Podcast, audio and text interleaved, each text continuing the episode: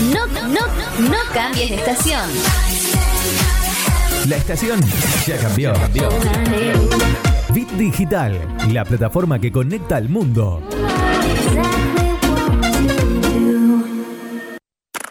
Dale play a la noche. Acércate al calor de nuestra música. Por eso déjalo, olvida y Donde la noche suena cada vez mejor. Seguimos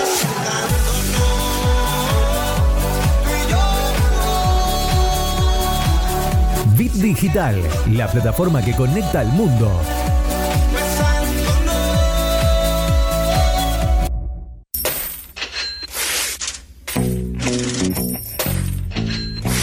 Bit Digital presenta Código Estratégico con Ariel Pendino, un espacio de diálogo global para mercados, empresas y su desarrollo. Bienvenidos.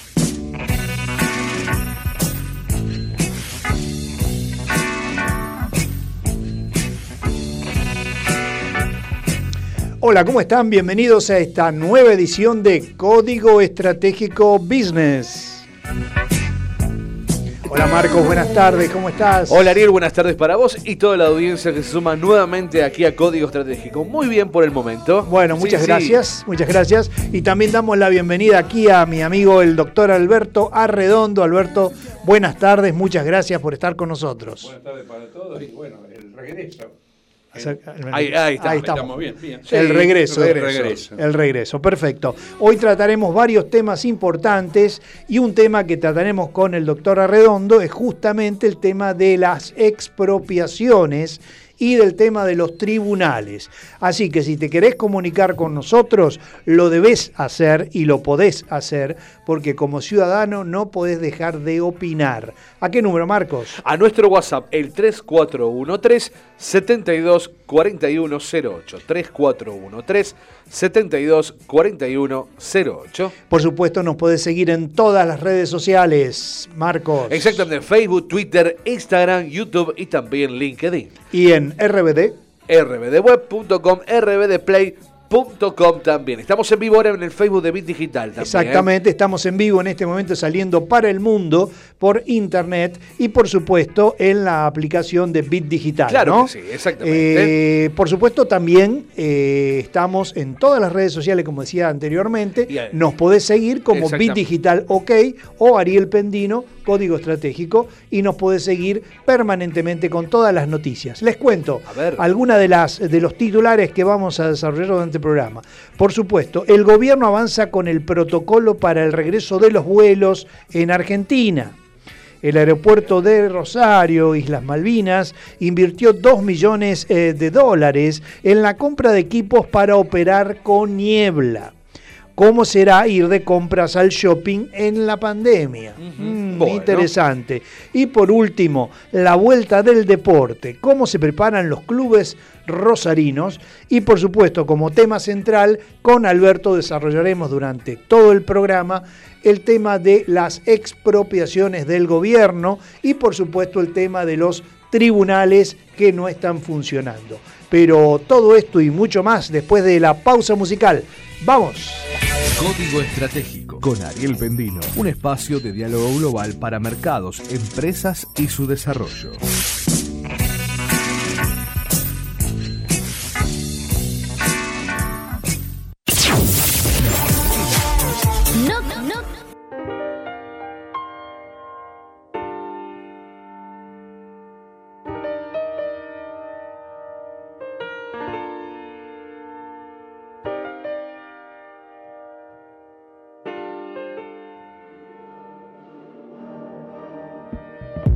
All it takes is one flight. We'd be in the same time zone. Looking through your timeline. Seeing all the rainbows. I, I got an idea. And I know that it sounds crazy. I just wanna see you. Oh, I gotta ask, do you got plans tonight? I'm a couple hundred miles from Japan and I I was thinking I could fly to your hotel tonight Cause I can't get you off my mind Can't get you off my mind Can't get you off my mind I can feel the tension We could cut it with a knife I know it's more than just a friendship. I can hear you thinking, right, yeah. Do I gotta convince you that you shouldn't fall asleep? It'll only be a couple hours, and I'm about to leave. Do you got plans tonight? I'm a couple hundred miles from Japan, and I. I was thinking I could fly to your hotel tonight. Cause I can't get you off my mind. Can't get you off my mind. Can't get you off my mind. Do you got plans tonight? I was hoping I could get lost in your paradise.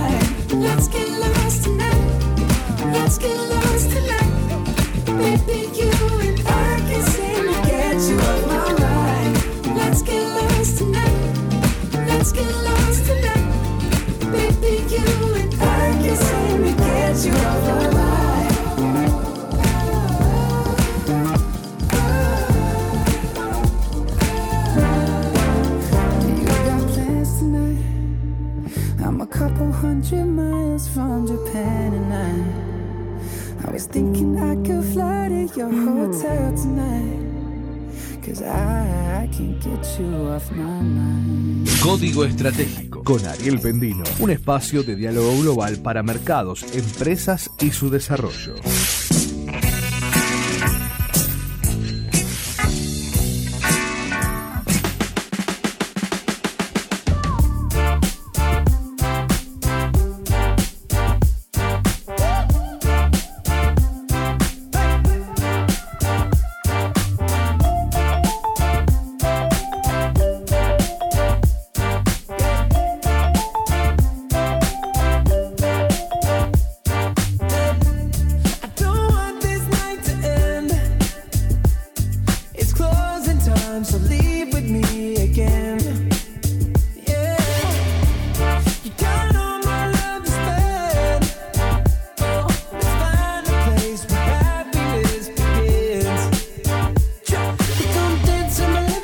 Regreso en Código Estratégico Business, donde el crecimiento económico está a tu alcance. Marcos, ¿cómo viene el tiempo? En este momento en Rosario y la región actualizamos. El cielo permanece nublado, la temperatura 17 grados 8 décimas, humedad 61%. Para mañana jueves, nubos- la nubosidad se va a mantener variable con viento del sector norte con bajas temperaturas en la noche y en la mañana. Descenso de la temperatura, atención, Epa. nieblas y neblinas en áreas. Para finalizar la semana, viento rotando al sector sur con aumento de la nubosidad, gradual descenso de la temperatura en la jornada del viernes. Eso sí, no se descartan lloviznas o algunas lluvias aisladas. Bueno, muchas tener en gracias. cuenta. A tener en cuenta. Bueno, muy bien, arrancamos con el doctor Alberto Arredondo, con uno de los dos temas que desa- desarrollaremos durante el programa. bien. El primer tema es el tema de los tribunales. ¿Qué pasa con los tribunales? Al- al- ¿No, no quieren trabajar? ¿Qué es lo que está pasando? A ver. Lo que es, lo que es absolutamente curioso que no han trabajado no los tribunales de Santa Fe, sino el Poder Judicial de En la general. Nación en todo este Claro. Eh, curioso porque se esgrimieron un montón de excusas eh, respecto de la pandemia, cuando en general eh, trabajó mucha gente, ya de los llamados esenciales, como los empleados de supermercados, ¿Y ¿Qué te los cajeros, Los con cajeros, un vidricito chiquitito, y qué sé yo, y no pueden decir, porque no se conoce ningún empleado, un cajero de un supermercado que haya contraído coronavirus. Y mirá que pasa gente por la Y caja. pasa gente y tienen un vidrio chiquitito y te toman la mercadería de un lado, el cajero la te da del otro, que la tarjeta. que- O sea, todo esto hay otra cosa que es casi incomprensible para todo el mundo, o salvo que haya algún interés político. Bueno, es a eso de lo que yo que apuntaba. paralizar porque- un poder. Claro. el- porque nosotros desde hace, eh, desde el 20 de marzo, que estamos con un solo poder funcionando, que es el Poder Ejecutivo. Yo no quiero ser mal pensado, pero bueno, es lo que ocurre, es decir, un hecho concreto. De todas maneras, la novedad es que hoy la Corte Suprema de Justicia de la provincia sacó una acordada este, para mm, eh, habilitar ya a partir del lunes el funcionamiento de los tribunales. Sí, señor. A partir del otro lunes, el- el- la reanudación de los plazos procesales y a partir del 29 de este mes, las audiencias. con un sistema que, bueno, habrá que verlo porque se- va, va a ser sumamente complicado. Nos hemos tenido muchos problemas con el uso de la informática para, para todos los expedientes que estaban en trámite, pues se había hecho un Ajá. plan piloto. El tema es que la provincia tiene un sistema muy viejo porque estaba pensado para bloquear el uso de Internet, sobre todo al personal, que no fuera para las cuestiones del eh, de, de la misma funcionamiento de la justicia. ¿Cuál era el problema? Que todos los sistemas que permiten la apertura para recepción de demanda, que ahora ya no han adaptado esto, pero además para audiencia, para todas esas cosas, Sí. se le caía porque el sistema no lo soportaba. Correcto. Ahora, antes de seguir avanzando sobre detalles, la gente que nos está escuchando, el empresario, el, el- el ciudadano de a pie común, que a lo mejor tiene una causa o quiere hacer una denuncia o tiene que llevar adelante algún trámite simplemente en tribunales. ¿Qué hace, Alberto? Primero va a tener que ver con su abogado cómo su abogado se adapta. Yo, por ejemplo, hoy leí la resolución. A ver. La resolución tiene 31 páginas. Los- el sistema, el- el- el- han creado un sistema de horario de atención que, bueno, tendrá cada, el- cada estudio va a tener que hacer su, su organigrama para saber a qué hora funciona cada cosa. funciona por turnos. Claro. Es cierto que ya estaba siendo cada vez menos necesario ir al tribunal o de hecho mover ese expediente. En mi estudio últimamente llevar o traer un expediente al tribunal era una cuestión excepcional. Correcto. Por el sistema informático que había. Malo, incompleto, antiguo, pero... eh, Sistema informático al fin. Hacía que se llevaran pocos expedientes eh, físicos, ¿no? Entiendo. Bueno, ahora este, eh, la resolución habla de la firma digital. Bueno, con la firma digital tenemos todo un problema. ¿Por qué? Porque la firma digital, la, este, había una propuesta de dársela en forma gratuita a los abogados, fue rechazada por la Corte, y aparentemente este sistema va a ser caro. Va a ser caro para los abogados, sobre todo que la mayoría de los abogados vienen hace 70 días con todo parado. Eh, el 90%, yo, esto es una cosa que quiero que la gente sepa, el 90% de los abogados tiene un ingreso que pro- cuando lo promedia anualmente no supera al de un, al de un chofer de colectivo. Que la- porque muchas veces gente, la gente cree que los abogados son ricos. El otro día hubo una manifestación, un bocinazo frente al tribunal, este, en el viernes pasado, en reclamo de, de la apertura, y había muchos autos, pero eran, eran autos muy importantes. Pero ¿cuántos eran muchos autos? ¿40, 50? En Rosario hay más de 12.000 abogados matriculados. Correcto. Los otros, no, aparte, ni siquiera podían ir porque no tenían colectivo. Sí, hay todo un mito que con todo- respecto hay- a la profesión del claro, abogado. y, y yo, y yo veo muchos chicos que se meten en la Los estudian, famosos y todo y eso. estudian, y estudian y creen que se salvan. Y otros que en realidad lo que hacen es conseguir una patente de corso para después piratear, lamentablemente. No, no, no, son todos, por supuesto. Hay gente muy valiosa, pero están estas cosas y bueno, a la gente le duele, pero también es cierto que es una profesión que ha sido bastardeada en los honorarios. todo.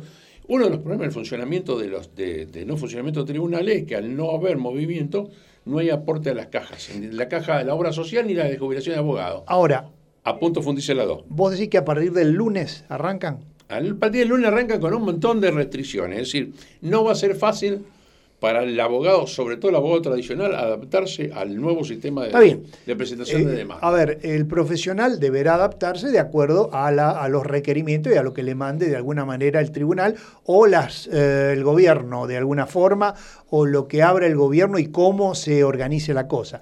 Ahora, lo más importante aquí es el cliente, ¿no? El ciudadano. A ver, el cliente modo tiene- de ver, el porque el cliente tiene un problema- el cliente bueno, tiene un cliente- problema, tiene un problema eh, que yo no veo que esté resuelto. A ver, Para que un abogado eh, promueva una demanda, entre otras cosas, tiene que tener el poder del cliente. Muy bien.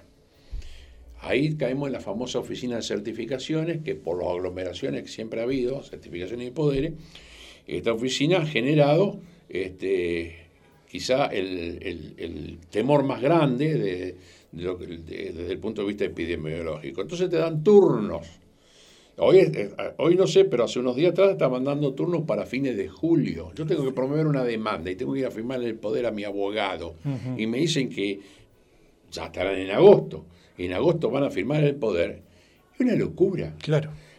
Por otro lado, ¿No hay otra forma de certificarlo? Sí, claro, andar a un escribano y decirle a un tipo que tiene que reclamar porque lo chocaron un auto, un reclamo de 20 mil pesos, tiene que ir a pagar 3 mil pesos un poder en un escribano. Correcto. Poner, cuando empezás a hacer los números, bueno, lo que no... ¿Los lo que bancos no, no, puede certificar los bancos? no, no, ¿No? O sea, se- no está previsto. Está previsto. Por otro lado, a ver, para muchas, para muchas causas nosotros tenemos la mediación prejudicial obligatoria. No he visto en la resolución, a lo mejor en el apuro se me pasó, cómo reemplazamos esto, porque si yo no tengo la mediación prejudicial obligatoria, con la reforma que se hizo, eh, solamente para incorporarla a la ley que reforma el Código de Procedimiento, este, me van a decir, señor, usted no puede promover la demanda, pero no puedo hacer la mediación. Es un tema que, aclaro, Correcto. lo vi muy por arriba. Porque Correcto. no vi- pero bueno, el tema que me preocupa. Y hay otro tema que me preocupa. A ver.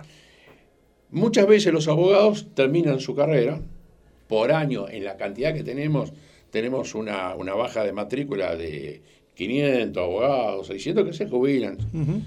Cuando tienen que dejar sus poderes, muchas veces hacen lo que se llama sustitución de poderes. Correcto.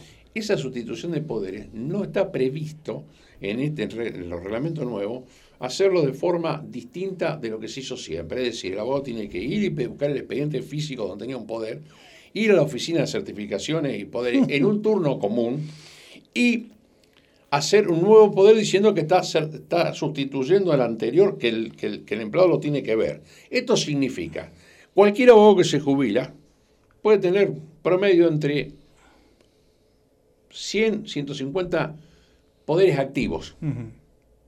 Eh, Porque en, la, en, la- en el listado de, de- del sistema informático aparece con una cantidad de asuntos que históricamente tuvo, no O todo, sea, por- o sea, pero tiene- tiene que ir a buscar 150 expedientes y pedir 150 turnos. Termina el año del jopo. Una locura, una locura total. locura. Una locura. Está bien, vamos a suponer que esto es una imprevisión.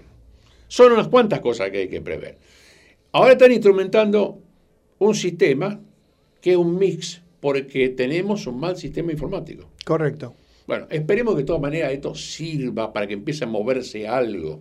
Una de las cosas que están insistiendo es en hacer las audiencias por vía Zoom. Miren, si no hay peor cosa que se pueda hacer en la justicia que una, que una audiencia por Zoom. No hay- ¿Por qué? Porque cuando yo estoy tomando la declaración de un testigo o la declaración de una persona eh, como parte, actor o demandado, yo lo que necesito es justamente darle al- al juez los elementos para que el juez dicte una sentencia. Correcto. El testigo mentiroso lo puedo desenmascarar en una audiencia por internet. Es muy difícil. Muy difícil. Pero además, yo, una de las prohibiciones es que el, testigo o la parte tenga cierto asesoramiento. Correcto. Ahora, ¿cómo sé yo que en la sala donde está sentado detrás de una computadora no tiene alguien que le está pasando? No Letra. digo con un teleprompter, porque no le pido tanto, pero con un cartelito, decía esto, decía Decía esto, decía aquello. Correcto, Alberto. eh, vos, si tenés alguna pregunta, tenés alguna duda, te encontrás eh, en un vacío en el cual no sabés cómo actuar, llámanos, Marcos. ¿A qué número? A nuestro WhatsApp al 3413-724108 y también podés escribirnos a través del chat de facebook.com barra Digital OK. Bueno, te cuento un título, La Vuelta del Deporte, cómo se preparan los clubes rosarinos para volver nuevamente a trabajar. Esto después de la pausa musical. ¡Vamos!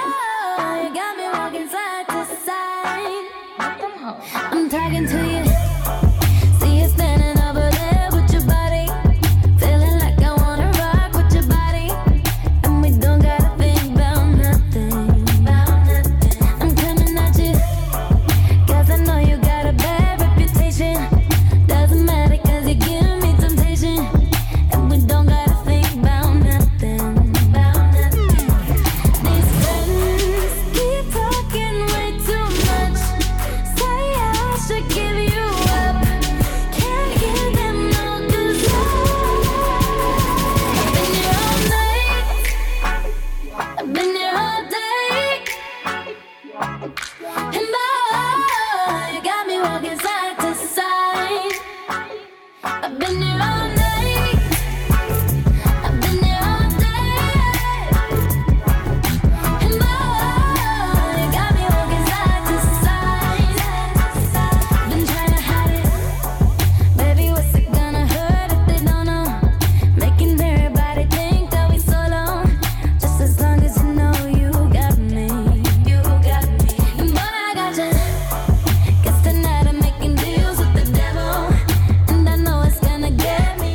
En Código Estratégico Business. Y estamos charlando aquí con el doctor Alberto Arredondo sobre el primer tema que ya hemos eh, terminado, que es el tema de los tribunales, y ahora vamos a seguir charlando sobre el tema expropiaciones. Pero antes quiero eh, enviar un caluroso saludo a Daniel de Arroyo Seco que nos está escuchando, a María Elvira de Houston, Texas, una gran amiga María Elvira, gracias por escucharnos y por supuesto a todos ustedes que nos escuchan de todas partes del mundo y que a veces hasta nosotros nos, nos sorprendemos. sorprendemos, Nos sorprendemos porque justamente si nos estás escuchando, manda un mensajito, decir de dónde sos, Claro, tu anima- nombre, animate. Muchos no se animan. No se animan. no se animan. No pueden poner decir soy tal tal, de claro, tal lugar. Y bueno, así este, podemos tener este, un ida y vuelta de salutaciones.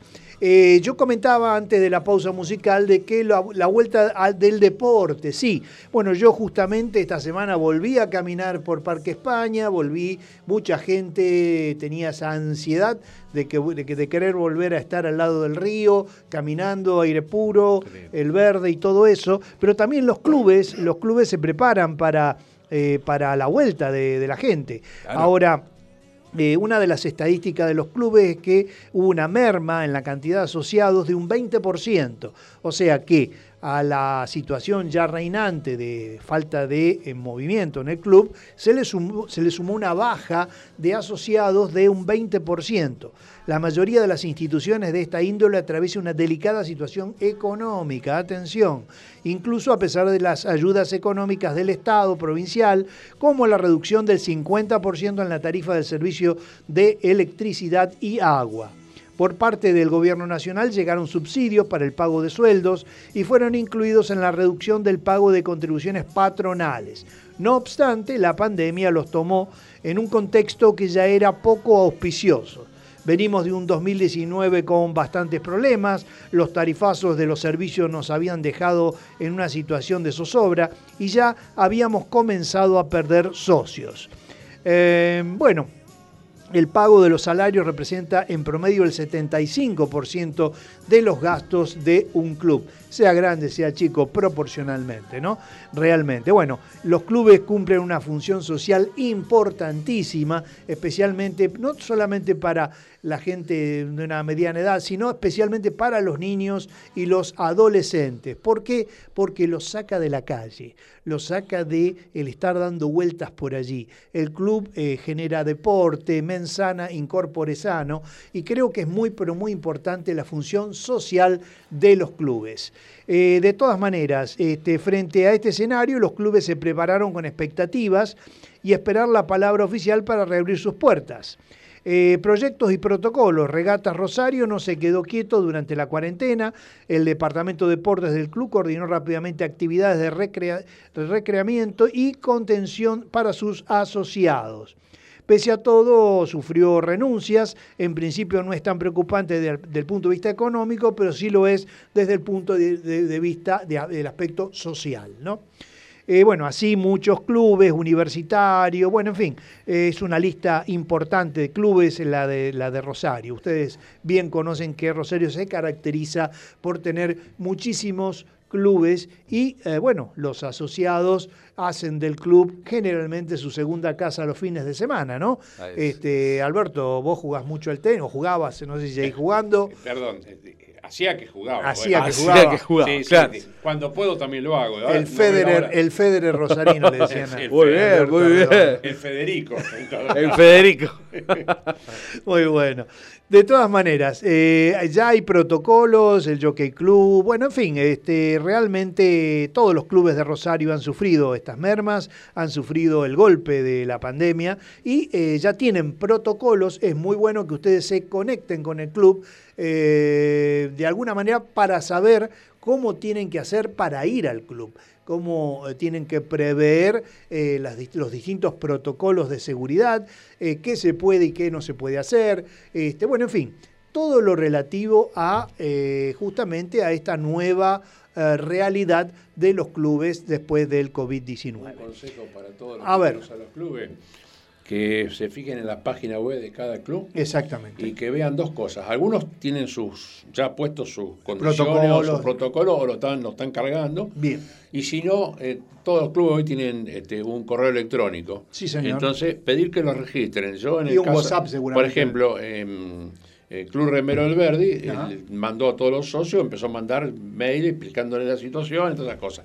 Yo no lo recibía porque yo soy un socio viejo y no tenía registrado las cosas. Mandé una comunicación para que tomen... No es lo mismo socio viejo que viejo socio, ¿no? No, yo soy socio viejo, te- te- soy vitalicio, sé que treinta y pico de años este, socio tengo, pero quiero decir que hay clubes que están haciendo la comunicación, pero claro, a veces hay que llegar, porque quiero decir esto, mi hija recibía de remero la, la, la comunicación Ajá. y no yo, porque mi hija tiene eh, cuatro o cinco años de socia y le pedían ese dato, cuando yo me asocié al club, es decir, no, creo que no teníamos todavía correo electrónico. Claro. Entonces, eh, no lo tenían en los datos. Bueno, quiero decir, aprovechen la oportunidad porque todos los clubes tienen su página y todas esas cosas este, y para comunicarse y saber cómo, cómo operar. Eso es muy, pero muy importante lo que dice Alberto, ¿no? O sea, ya sea la página web del club, seguramente todos los clubes la tienen, si no, el- por allí puede haber un WhatsApp, por allí puede haber un email, este, y seguramente algunos ya deben haber publicado, como dice Alberto, cuáles son los nuevos protocolos para utilizar el club, especialmente los fines Ahí de semana, pido, que cuando ahí más... pido disculpas, yo llegué al email. Al. Sí, hay, hay otras páginas, Hay otras otras- no. hay de todo. pero está bien, yo, yo llegué ahí. Bueno, usted es un viejo socio. yo soy un viejo socio. Perfecto, perfecto. Bueno, ¿cómo será ir de compras al shopping en pandemia? ¿Qué me cuenta? ¿cómo será? ¿Cómo, ¿Cómo será? será? Los grandes centros comerciales esperan el ok oficial para poder volver a abrir sus puertas, ragazzi. El gobierno provincial habilitó por decreto a funcionar los shoppings, casinos y bingos, pero aclaró que la apertura dependerá de una nueva norma del Poder Ejecutivo. Por estas horas, los directivos de los establecimientos trabajan en los protocolos de que deberán ser analizados por las autoridades sanitarias y de trabajo y habrá que esperar unos días más para que estén habilitados al público. Perdón. Eh, los tres grandes shoppings de Rosario, Paseo del Bosque, Portal y Alto Rosario, controlarán los accesos a través de contadores de personas y así poder determinar cuánta gente ingresa y cuánta gente sale. O sea, que no va a ser indiscriminado como antes de la pandemia, ¿no? Entran 10, salen 10. Eh, salen 5, entrarán 5. Bueno, hay, ahí hay eh, todo un tema. Hay todo un tema. No se puede ir a un supermercado y decir que por la pandemia la gente tiene que hacer la cola en la calle con estos fríos. Lo entiendo. Y lo sobre entiendo. todo que a los mayores de 60 años lo atienden de 8 a 9. Exacto. Y entonces, yo, ver la gente grande, entre los que me incluyo, este, eh, haciendo una cola con el frío, la verdad que yo no sé si solucionamos o empeoramos la cosa. No lo sabemos. En cada acceso se va a controlar la temperatura de los clientes, va a haber alfombras sanitarias y alcohol para la limpieza de manos.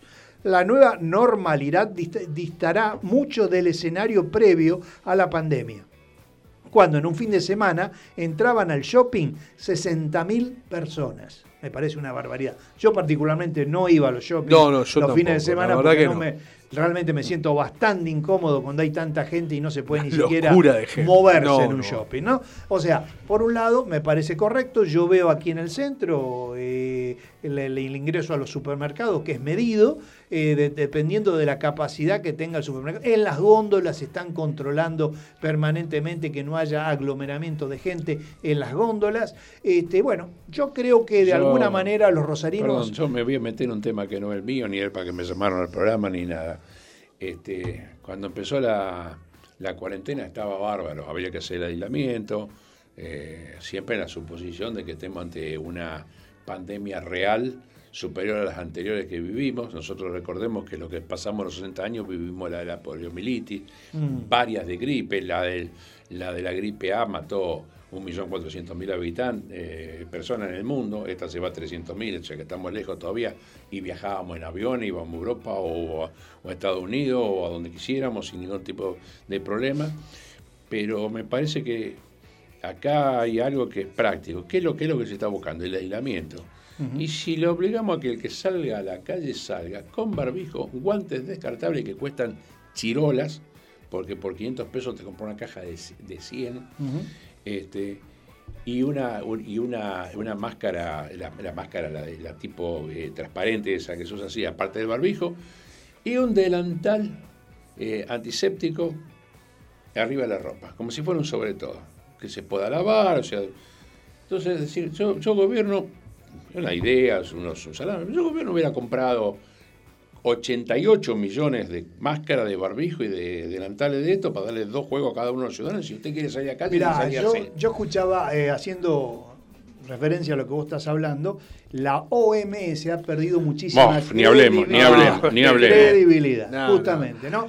O sea, una, eh. una organización mundial de la salud que primero dice una cosa, que después dice otra, que barbijo sí, que barbijo Y no. encima se dice Este, cada 24 va- horas ya, es una cosa loco. una palabra, bueno. eh, esto queda muy claro que muchos organismos internacionales eh, que uno pensaba que eran, qué sé yo, serios, por no llamarlo de otra manera, son realmente una farsa. Son realmente una farsa y son un eh, reservorio para, eh, de alguna manera, gente que tiene que justificar su sueldo, ¿no? O no sé de qué manera de- definirlo. De todas maneras, a mí la OMS, como a muchos de nosotros, realmente nos ha defraudado, ¿no?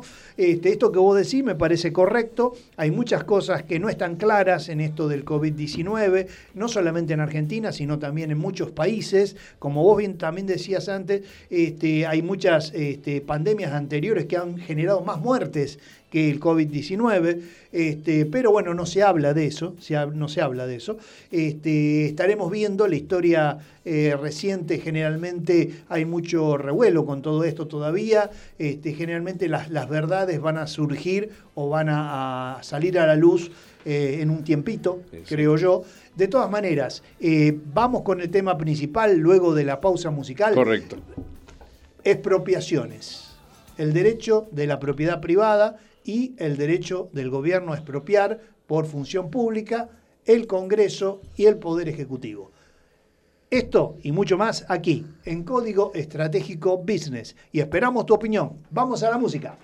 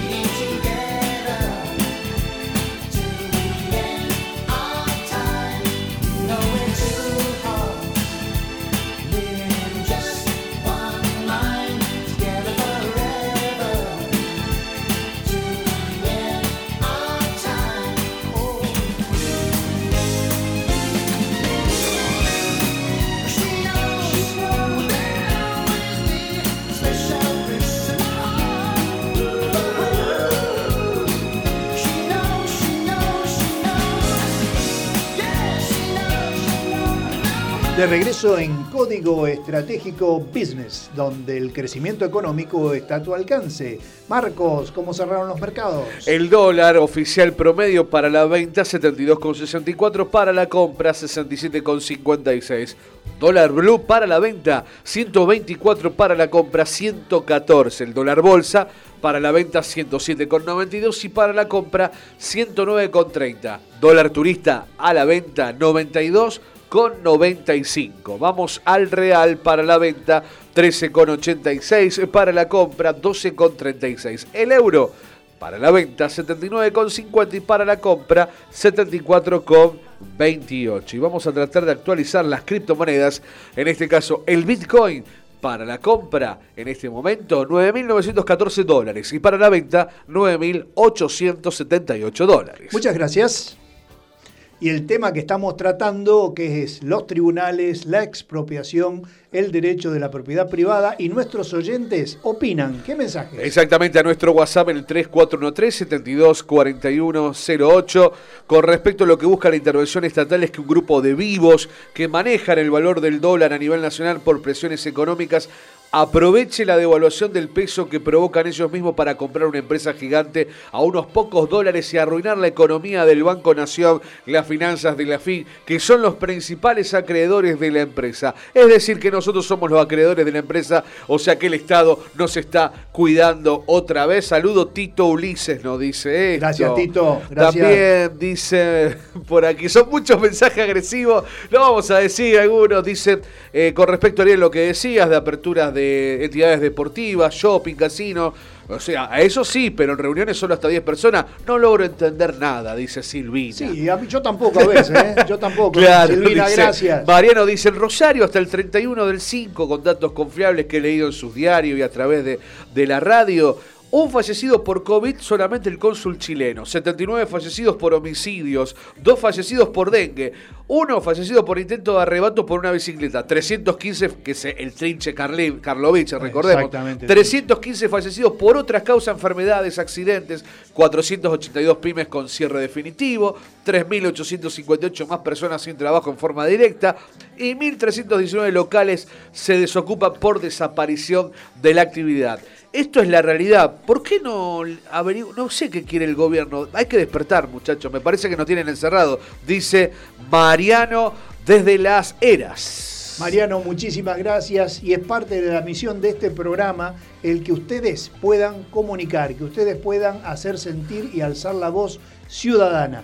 Es el motivo por el cual también eh, Código Estratégico Business está al aire y por supuesto Bit Digital. Siguen los mensajes. Siguen los mensajes, dice, ahora me dicen que reabren los tribunales federales de Rosario tras activar un protocolo por COVID. Pregunta Nidia, ¿por qué no le hacen el hisopado y se dejan de boludear armando a la gente aquí de la ciudad? ¿Qué opina, Alberto? Eh, Coincido. Más que eso no puedo decir. Bien, Nidia. Es decir, Eh. la justicia no estuvo nunca a la altura de las circunstancias. Para claro, nada. claro, claro. Bueno, más mensajes en el 3413-724108. Eh, Carlos dice, insisto, usen máscara facial, el tapabocas no impide que te contagien, dice acá, eh, porque cubrir, hay que cubrir también los ojos y permite respirar con normalidad. Y no se guíen por lo que hace la reta, que puso como horario para correr de 20 a 8 de la mañana, y se amontonaron toda la misma hora, aparte dejó sin agua las villas. Rosario es ejemplo en el mundo. ¿Por qué copiar malos ejemplos? Dice Carlos. Gracias, Carlos. Gracias a todos. ¿Hay más mensajes? Hay más muchos mensajes, de mucho abrir la cuarentena en las oficinas municipales para cuando hace varios días envió un mail a, a tributos arroba rosario para una consulta sobre moratoria y no recibí respuesta, dice Mónica Priotti. Mónica Priotti, muchas gracias. Intendente Hapkin, acá están los micrófonos de Bit Digital esperando su respuesta a la ciudadanía. A ver, Sí. ¿qué es lo que está pasando, Claro, Hapkin? pa- pasar. Rosana nos dice, vean también el permiso para que operen guarderías de embarcaciones y salidas a remar y o prácticas náuticas, dicen por aquí. Y las guarderías siguen cobrando, Alberto. Y no, yo soy una víctima de eso, me cobran y no me dejan salir. Just- Claro, John dice por aquí, las guarderías no representan un ingreso para la provincia, aparentemente. Una recaudadora son, dicen por acá. Bueno, bueno. Bueno, bueno. Bueno, muy bien, muchas gracias a todos los mensajes. Gracias. Siguen entrando Dentro los de un mensajes. rato seguimos sí, con muy bien, mensajes. gracias, Ariel. Bueno, Alberto, eh, expropiación. Nos queda poquito, Que ¿eh? Nos queda poco tiempo. Bueno, lo A que ver. pasa es que los oyentes. No, no, podemos extenderlo un poquito más porque ¿Ah, sí? arrancamos un poquito tarde, Ah, así que perfecto, como autoridad, No, vamos, a tratar, vamos a como tratar de autoridad lo permito. Perdón. eh, este es un tema que ya lo tocamos, el tema de expropiación general Bueno, hace pero eh, un antes, año. antes de entrar en el tema, clarifiquemos, Bien. clarifiquemos qué es una expropiación, sucintamente, aunque muchos ya lo sabemos, pero bueno, Yo- una expropiación. Yo, voy a- yo voy a empezar con Maquiavelo. A ver, El fin justifica los medios. ajá, Este, bueno, vamos, después vamos a decir por qué dije esto. ¿no? está bien. Eh, ¿Qué es una expropiación? La expropiación es justamente expropiar, quitarle la, La propiedad, de alguien, ¿no es cierto? Con un fin público. Bueno, perdón. A ver después en qué condiciones lo hacemos. En algún momento el poder, el, po- el poder del príncipe hacía que su propia decisión lo, Lo avalara. lo- lo decidiera y se terminó la historia. No tenía que tener ninguna justificación. El, constitucionalismo generó estructura de Estado para asegurarse al ciudadano de su Sus derecho derechos. ante el príncipe. Esto fue lo que dijimos acá en otro programa. Lo que pasa es que nunca tuvo tanta vigencia como ahora. El tema es que hoy nos encontramos ante un este, proceso que ha desencadenado una, una reacción pública razonable. ¿Por qué? Porque justamente ese, ese marco legal que se le pone a lo que es la expropiación es en nuestra Constitución, en el artículo 17, Bien. que dice que ningún ciudadano puede ser eh, privado de su propiedad salvo por sentencia judicial, el caso que le rematan por una deuda Bueno, o bueno. por lo que fuera, Lógico. o este, por una expropiación, por una ley de expropiación, una ley, no un DNI, no un DNU, digo, este, eh, que tiene que estar fundada en la utilidad pública y Utilidad tiene que ser. Previamente indemnizada. Exactamente. Bien. Exactamente. ¿Qué pasa? Acá estamos ante un hecho donde, en primer lugar, se está expropiando de hecho, porque se mandó inmediatamente dos aviones con funcionarios a tomar intervención en la, verdad. en la sociedad. A- intentando decir, esto es una intervención, facultad que el Poder Ejecutivo no tiene, porque además estaba en un concurso, no estamos hablando de una entidad pública, estamos hablando de una entidad privada, Privada. en un concurso donde el que el concurso comercial, de, sí. concurso de acreedores, Claro. donde la autoridad es el juez, Claro. el que maneja el concurso El es la sindicatura, que el síndico es el representante de la masa de acreedores. Sí, señor. Bien, entonces saltea todo, viola, perfora la, eh, sus, facultades y, y- y ataca a otro poder. Cuando llega los, los interventores, entre comillas, a Avellaneda, el juez dice, señor, el concurso sigue, porque razonablemente el juez sabe cuáles son sus funciones, no obstante van a tomar la intervención. Bueno, la poblada debe ser la que sigue hoy en estos momentos. Este, eh, es, es un tema que no es, no es para el, no es lo que estamos analizando, estamos analizando lo- desde el jurídico. El problema es que es cierto que eh, el presidente dice, manda un proyecto de ley, pero el proyecto de ley tiene dos patas. Una, la determinación de qué es lo que va a expropiar y la otra, la justificación de la utilidad pública. Y acá tenemos un gran problema. La Convención de Derechos Humanos, Internacional de Derechos Humanos, tiene un, tiene un protocolo, una especie de constitución, donde en su artículo 21 habla del fin social para la expropiación. Reconoce la, la- la inviolabilidad del, del- del derecho de propiedad. Correcto. Habla del fin social. Nuestra constitución, en el artículo 17, habla solamente de la utilidad pública. Utilidad pública. Entonces hay que justificarla. Ahora, fíjense que hay un detalle que es muy importante, porque lo que está hablando eh, el presidente en su discurso hablaría más que de una utilidad pública, de un interés social. Correcto. Con lo cual, estaría usando este otro concepto, pero curiosamente, este concepto fue el único, el único país que integra, integrando la comisión lo rechazó, es Argentina. Ahora bien, vamos a suponer que estamos hablando de olvidarnos de esta cuestión jurídica. Vamos a otra cuestión jurídica. ¿Cuál es la utilidad pública? Porque la utilidad pública hablan de la soberanía alimentaria. Olvidémonos de todos los WhatsApp que están llegando con los paralelos con lo de Chávez. Olvidémonos de Sí, la sí, parte sí, política. dejemos de lado. Bien. La soberanía alimentaria nosotros no la tenemos comprometida porque Vicentín ni siquiera es formador de precios en, en cuestión alimentaria. Exacto. Esto no, yo no voy a defender a Vicentín porque hay otras cosas que por ahí podemos explicar que la empresa, según alguna noticia, habría evadido, habría... De Es otra acuerdo, cosa, pero, lavado de dinero, ver, es pero otra el cosa. ámbito Hablo de cómo funciona eh, la expropiación. Entonces, primer, el primer tema que estamos diciendo, señores, no veo utilidad pública porque no, no es formador de precio. No es dominante en el mercado, hay seis competidores. Exacto, sí, señor. O sea, maneja el 10%. Es cierto que es una de las empresas más grandes del mundo. Entonces ahora viene el otro tema. ¿sí? Por eso dije, Maquiavelo, el fin justifica los medios. Y no, esto nos debe mucha plata. Mire, Cristóbal López López le debe 8 mil millones de, de- eh, de dólares, estos deben 230. Exacto. A ver, seamos coherentes. A Cristóbal López no le sacaron los medios ni nada. Con esto no, quiere decir que no haya que a lo mejor hacer algo con Vicentín. Ahora, Háganlo prolijamente. Mi pregunta es, ante el DNU evidentemente no alcanza, porque esta es una decisión que tiene que ser llevada al Congreso, o sea, el presidente no es el rey de la Argentina, Sí, pero está actuando. Es- es- a mí lo que me preocupa no es, no es Alberto Fernández, con quien alguna vez tuve la oportunidad de compartir un café Mm. en el año 2015, cuando para mí era otra persona, pero olvidémonos, no es una cuestión política, además hay que estar en, la, en lo pide un presidente y a veces no se hace lo que se quiere, sino lo que se puede. Exacto. Pero independientemente de eso, esto es lisa y llanamente inconstitucional. Primero, es inconstitucional y esto se presenta como el fin de la República, porque la democracia y la República está basada justamente en, ver, en los tres poderes independientes. Aclaremos, que, aclaremos que tenemos los tres poderes, funciona uno solo. Exacto. Porque el Congreso funciona cuando, cuando quieren, Claro. cuando, si, cuando quiere el oficialismo. Y el Poder Judicial, por eso digo, el Poder Judicial nunca estuvo a la altura, a la altura de las circunstancias. Porque la gente tiene algunas confusiones. Los derechos humanos, el único que puede violarlo, y esto también lo dijimos acá, es el Estado. Entre particulares puede haber delitos. Pero no falta de derecho. ¿Por qué? Porque el único que tiene la fuerza para generar la violación es el Estado.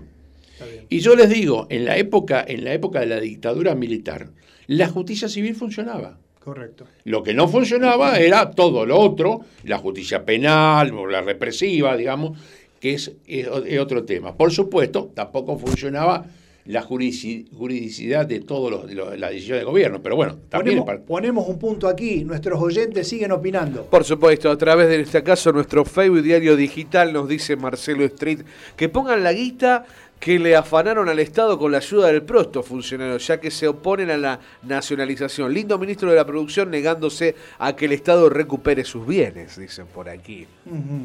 Gustavo Maldonado dice, che, esto hay que mirarlo desde el punto de vista social. ¿Se imaginan cuántos camporistas, planeros, orcos, inmutados? Bueno, se pueden mantener con la expropiación de esto, por lo menos hasta que nos vuelvan a ganar otro juicio como en IPF y otros Peche, piensen, lo que jamás laburaron y son mantenidos como tropas del voto. No hay que ser tan malo, ¿no? Creo que está siendo un poco irónico este, este muchacho. Dice Gustavo Maldonado, que nos Gustavo. escribe. Bueno, bien. Exactamente. Gustavo. Me gusta Dan- que opines.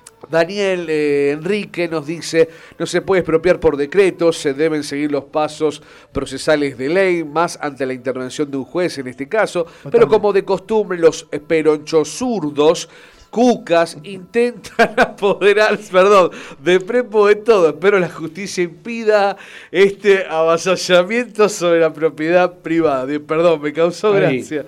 Sí. Hay un tema. El, sí. el primero de los mensajes sobre esto este, dice algo que en la apariencia de ser cierto contiene un error que es muy grave. A ver.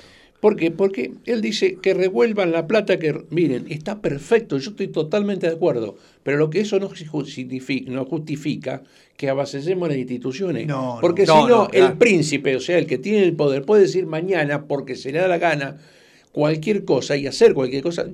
Lo pueden hacer igual, pero Ahora- háganlo por las vías legales, que para eso tenemos una estructura, para eso tenemos una constitución. Ahora, acá hay, más allá de la cuestión legal, acá hay un efecto dominó que puede llegar a ocurrir que puede ser muy peligroso. Porque ¿qué pasa, qué piensan las otras cinco o seis competidoras de Vicentín que son de capitales privados? Si a Vicentín le pasa esto, lo que, o en este caso Perdón, a del- cualquier- gobierno, a- a cualquier inversor. A cualquier inversor. Pero no digo, pero no hablemos de un inversor Motors, extra- No sé, Perdón, cualquier no- pero no inversor, diga- o sea, no, ¿cuándo no. me toca a mí? Claro, no hablemos Claro. de un inversor extranjero, un inversor argentino. Argentino, claro, claro. Yo hablo, hablo de inversiones, inversiones privadas, ¿no? pero vuelvo a repetir, el gobierno puede tener dos millones de razones. Y, y- y podemos estar de acuerdo, Pero hacerlo- pero de hacerlo acuerdo- prolijo, hacer- porque es una garantía para todo. Correcto. A ver, cuando nosotros decimos, porque los argentinos somos muy particulares, fulano de tal violó a una nena en otra cuadra, el otro lo vimos matar a lo- al vecino, más que no, condenenlo, no muchachos, vayamos a un proceso, debido proceso. ¿Por Correcto. qué? Porque el debido proceso es la garantía para el inocente. la democracia aparte. el, el- el debido proceso, en este caso de la expropiación, es la garantía para que nadie se apropie de mis bienes porque sí nomás. Claro, la- y Esto, de la suma entonces, del poder por público. eso, ¿no? Pero además, no hay ningún impedimento para que tomen la empresa si corresponde por la vía Por la legal. vía legal. Punto, nada más. Esto, entonces nos quedamos todos tranquilos porque vivimos en un país organizado. Si no, tengamos un rey que decida, saquemos el Congreso, porque si no sirve el Claro. Congreso, y saquemos el Poder Y Judicial. ahorremos toda la, la plata a los senadores. Pero por y supuesto, y todo eso. por y- supuesto. Ahora vamos a saber que vamos a vivir sujeto al capricho de alguien. Claro, y No, aislado del mundo. Yo no estoy tratando de caprichoso ni al presidente, nada. quiero decir, capricho significa la decisión de una sola persona. Unilateral. Ah, eh, siguen opinando los oyentes. Sí, sí, Raúl nos dice, eh, me han comentado que los directivos de esta empresa tienen una larga historia delictiva. Espero que el gobierno elegido en democracia haga las cosas bien y se vean beneficiados todos los sectores involucrados. Norma nos dice, Cristóbal López debe muchísimo más y la anaconda angurrienta no les quiere quitar las empresas. Perdón. Claro, será que también son de ella, lo mismo que Moyano. Debe miles de millones, pero nadie le piensa sacar sus Perdón, empresas. le acaban de condonar una deuda Eh, de 800, de 800 millones, y estamos expropiando esta empresa por 230. Claro, no, es ridículo. Claro, O sea, la, sí, la sí, democracia sí. y la república está cada vez más A ver, pero vuel- desdibujada. vuelvo a repetir, que regalen no importa. Si tienen que tomar la empresa, que la tomen, si corresponde todo lo que... Usen las vías legales, que es la garantía para que tenemos todos los ciudadanos, Exacto. para sentirnos que además somos los dueños del Estado. Exacto. Porque, Exacto. es- a ver, nosotros vemos un montón de cosas como diciendo, el gobierno te paga, no, el Estado, lo pagamos entre todos. Lo pagamos entre todos. Aparte, el Sí. poder real somos los ciudadanos. El primer mandatario, la palabra mandatario es porque hay un mandante y el mandante es el ciudadano. Sos vos, soy yo, Alberto, Marcos, somos nosotros. Los, lo- ellos cobran los sueldos con los impuestos que recaudan de nosotros. El principio rector de los fallos de la Corte Interamericana de Derechos Humanos reconoce como derecho civil el primero a la vida y el segundo a la propiedad. Ahí está, mirá. Eh, Obviamente, ellos del interés social hablan de, de- Es decir, nosotros, perdón, quiero que aclaremos una cosa porque la gente a lo mejor también se está confundiendo el concepto. A ver. El principio de la propiedad es mía y tengo poder absoluto es absolutamente falso. Nosotros estamos sujetos a un montón de limitaciones del uso y goce de nuestros bienes. Fíjense, sin ir más lejos, uno, uno muy simple. Yo quiero construir un edificio de 50 pisos sobre la avenida Pellegrini y tengo una reglamentación que no me, no, No me- no me permite, permite. permite, no te claro. Es una limitación, Sí. porque decir, "Ah, yo en mi, casa- en mi terreno hago lo que quiero. No, tenemos un montón de limitaciones. Hablando, hablando de construcción, un ejemplo concreto. Sí. Rondó y Alberdi, el hotel que está levantado Ajá. y está terminado, no puede funcionar. porque te sobran Su- varios pisos. super- Su- superó supera, superó claro. la altura. Perdón, y, y sobre Avenida Wilder, el edificio que le hicieron destruir dos pisos. Ah, bueno, ahí está. Bueno, está bien, esos son los límites razonables. Entonces, decir, muchachos, ponemos estos límites, pero, con- pero siempre en el marco legal. No en el- porque, vamos, vuelvo a repetir, en este caso el gobierno puede tener toda la razón del mundo. sí. Pero yo no sé si en otra oportunidad no va a tener otra razón del mundo. Ahora, tenemos otro problema nosotros.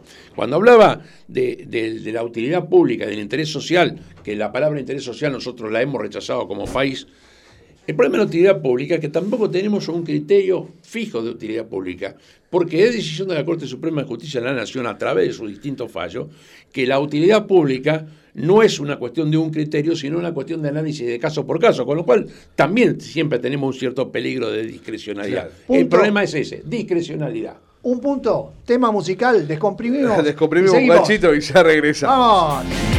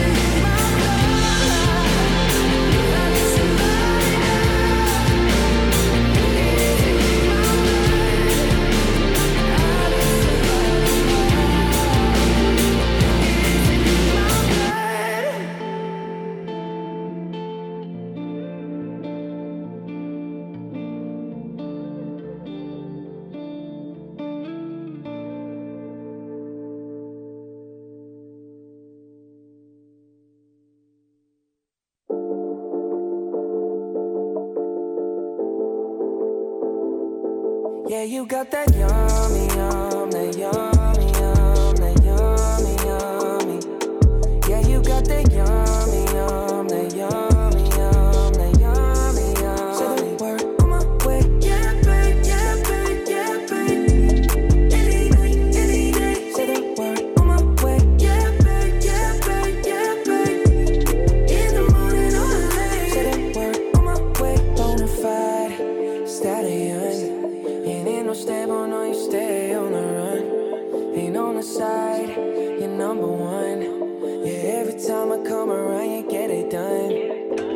De regreso en Código Estratégico Business y nuestros oyentes... Exactamente, últimos mensajes. Diego Raúl nos dice, a los directivos de la empresa les importa una mierda. Lo van a entregar con moño y envuelto para regalo. Total, los millones de dólares ya se lo fugaron. Un beso, saludos, muy bueno el programa. Gracias. Eh, Juan Pablo dice, yo soy parte del Estado y no me interesa que el Estado use mi plata en manejar un rubro que desconoce. Prefiero que siga el concurso y que Vicentín se asocie de manera privada con ACA. Es un grupo enorme como empresas como Friar. Si los bancos internacionales le prestaron plata para construir, renovar, es porque tiene solvencia. Tiene muchos problemas inconclusos el Estado para sumar uno más. Totalmente de acuerdo, totalmente de acuerdo. Alberto, vamos a El- cerrar el, la patrimonio de conclusión. Vicentín, el patrimonio de Vicentín es superior al, a la deuda que tienen. Eso no quita que no pueda haber irregularidades y todas esas cosas. Acá lo que estamos planteando, lo que yo planteo desde el punto de vista jurídico, por la seguridad mía de ciudadano y de, cualquier otro ciudadano, es que hay que hacer las cosas en regla. Que hay que, hay que saber que todos los poderes tienen sus límites. Acá lo que, Exacto. lo que ha ocurrido es que está, está- se está traspasando el poder del Estado. Vuelvo a repetir, acá no puede haber ningún fin de utilidad pública porque no regula precios, no regula mercado, no regula otra cosa. Lo que corresponde, para mí, es lisa y llanamente que el concurso termine como tenga que terminar, aun cuando sea con una, con una quiebra y liquidación. De todas maneras, el Estado tiene todo el derecho de cobrar todos los, todos los, los- los- lo que le haya prestado. Evidentemente esto eh, no está claro. Eh, seguramente esta noche vamos a seguir todas las noticias eh, con todos los acontecimientos que están sucediendo a lo Oh, largo y a lo ancho oh. de nuestro país, porque la Bolsa de Comercio de Córdoba se ha pronunciado, muchísimas, la Bolsa de Comercio de Rosario, bueno, en fin, este, muchísimas entidades, la institucionalidad de la República Argentina está en juego, creo yo. El solo hecho de la intervención ya, ya- ya se violaron todas las normas. Exactamente, la intervención no De un- podía... de un ente privado. De un ente privado, exacto. Una cosa es un ente público, otra cosa es un ente privado, ¿no? Eh, evidentemente, eh, la, la república se está desdibujando, la democracia se está di- desdibujando y realmente esto va en contra de nuestros propios intereses como ciudadanos, año 2020. No estamos hablando año 1800, 1000, 1600, estamos hablando de 2020. Hablar de eh, una democracia con que son tres patas, poder ejecutivo, poder eh, judicial y poder legislativo, que tienen sus límites, como bien dice aquí el doctor Arredondo, evidentemente el presidente con este decreto de necesidad y urgencia se está arrogando un poder que no tiene y es totalmente inconstitucional. Eh, te hago un resumen de las últimas tres noticias del momento. Inquilinos manifestaron dificultades para pagar el alquiler y esperan la nueva ley. Un encuentro nacional determinó que el 49% manifestó tener problemas para abonar en término el canon de junio en la provincia de Santa Fe. Llegó al 46,2% para el caso de vivienda y el 45,6% en locales comerciales. Reclamaron la aprobación de la nueva norma en el Senado para este jueves. Eh, como bien lo decíamos antes, reabren los tribunales federales de Rosario tras activar protocolo por COVID, luego de desinfectar el edificio de Oroño al 900 y mientras se analiza el cuadro de la mujer que presentó síntomas compatibles con coronavirus, vuelven a funcionar los tribunales con normalidad de este jueves. Y Vicentín, tras la jornada de detención, el directorio se puso a disposición del interventor. La delegación del gobierno no había podido ingresar a las oficinas de la empresa este martes y en el marco de una jornada de marchas en Avellaneda, los representantes de la firma ahora indicaron en un comunicado que tomaron contacto con Gabriel Delgado para avanzar con el proceso anunciado por el presidente. Para más, para más noticias, rbdnoticias.com. Bueno, eh, Marcos, Lo muchas último- gracias por el ayornamiento. No, por supuesto. Este, es muy, pero muy importante seguir muy, pero muy de cerca todos ustedes, como ciudadanos argentinos, tienen el derecho y el deber, diría yo, de seguir muy de cerca esto que está pasando en nuestro país. Porque hoy es Vicentín, mañana puede ser tu casa o mañana puede ser el club de barrio. ¿no? Exactamente. Dígame, Marcos. Y lo invito a la audiencia a seguirnos en Spotify, Código Estratégico Business. Puede volver a escuchar los programas, puede compartir las noticias, esta noticia con Alberto Arredondo y por supuesto todo el material que tenemos a disposición para que se vaya ayordando y esté crecimiento en su eh, parte económica un poco más. Sí, aparte, como ustedes saben, todos nuestros programas están grabados, están en YouTube, están en RBD Noticias. Claro que sí. Donde quieras, si te lo perdiste, si no lo pudiste ver, si llegaste tarde, si te interrumpieron, Exactamente. si te tocaron el portero y No. bueno, qué sé yo. Bueno, Bueno, ya en minutitos podés volver a ver el programa, ya desde el No te Facebook. prives de verlo al doctor Alberto Claro, Arredondo, claro que por está. favor. Qué picante se Está, pone cuando Alberto. Me encanta cuando Alberto viene al programa. viene, viene, viene. Y si, no, y si no, cuando venimos no pasa nada, es aburrido. Y Claro, claro. ¿Qué estos pasó? temas- es que estos temas son muy, pero muy tocantes y realmente muy profundos. Alberto, eh, te agradezco muchísimo, como siempre, tu eh, venir aquí a la radio, Gracias. estar con nosotros, acompañarnos permanentemente en todos los temas que venimos tocando ya desde hace mucho tiempo contigo con respecto al tema jurídico, pero no solamente del punto de vista legalista, sino del punto de vista de la coherencia del ciudadano, ¿no? Que eso es lo, lo que más importa de mi punto de vista. Te agradezco muchísimo y bueno, dentro de unos 15 días más o menos. 14, 14. 14. Esto 15 va a ser jueves y no tenés Ah, no, programa. No tenemos programa. 14, perfecto. Muy bien, muy bueno. Eh, te esperamos aquí en Código Estratégico, seguramente o con el seguimiento de eh, qué pasó dentro de dos semanas con respecto a este tema. Puede ser mucho tiempo, dos semanas. Puede pero ser bueno, veremos mucho. qué. Bueno, veremos, veremos. ¿Qué pasa? No Y- puede ser que me llamen de urgencia. Y bueno, puede ser, todo puede ser. Y que a ustedes los esperamos los lunes, miércoles y viernes, aquí en Bit Digital, Código Estratégico. Marco Dinela en los controles, director técnico y artístico. Le te lo tenemos que vender a Marquitos también. y en la locución comercial. ¿Y quién te habla? Ariel Pendino. Chao, nos vemos. Nos vemos, hasta luego. Código Estratégico con Ariel Pendino, un espacio de diálogo global para mercados, empresas y su desarrollo.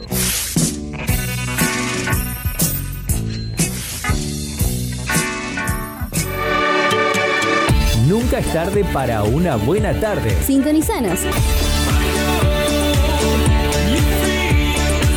Este es tu momento. Donde va sobresale,